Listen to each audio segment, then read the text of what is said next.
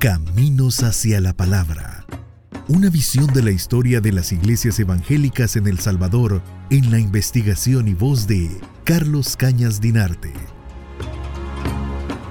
Mientras manipulaba papel y lo cortaba en su imprenta eh, de segunda mano, en la ciudad de San Salvador, el reverendo Samuel Alexander Purday, un cuáquero estadounidense que desarrollaba actividades para eh, la misión centroamericana, la CAM, en el territorio salvadoreño, se cortó gravemente buena parte del dedo índice de la mano izquierda.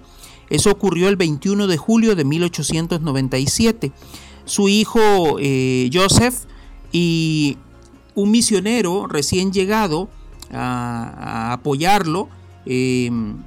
Robert Herman Bender, eh, se encontraban fuera de la ciudad y eh, cuando regresaron se dieron cuenta de la gravedad en la que estaba sumido el reverendo Purday. Eh, prácticamente el día 28 de julio comenzaron a manifestarse los síntomas del tétanos. En aquella época no existían tratamientos adecuados, no había vacunas, no había otras eh, posibilidades médicas. Eh, empezó a sentirse muy grave. El 2 de agosto entró en fiebres y tuvo que guardar cama y el 6 de agosto de 1897, ahí en su casita alquilada en la zona de la avenida Cervantes y la primera calle Oriente, eh, falleció el reverendo Purday, eh, asistido por su familia, por el,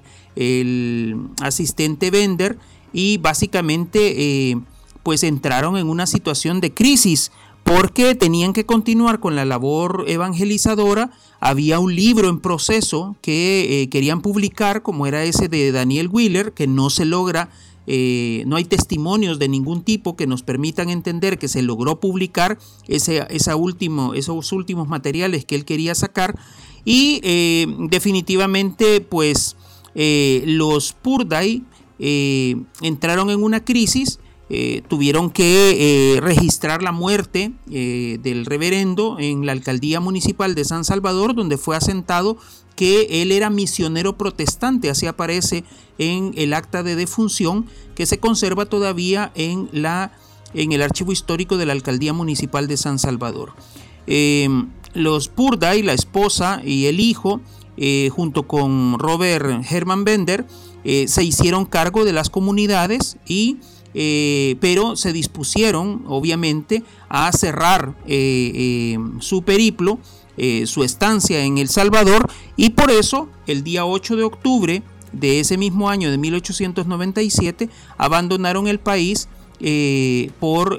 también vía marítima. el que quedó a cargo de toda aquella misión entonces fue Robert Herman Bender, que sería el encargado de desarrollar en los siguientes años la actividad que le había eh, correspondido durante muy poco tiempo al reverendo eh, Samuel Alexander Purday Howard, que fue eh, este misionero cuáquero que tuvimos en territorio salvadoreño.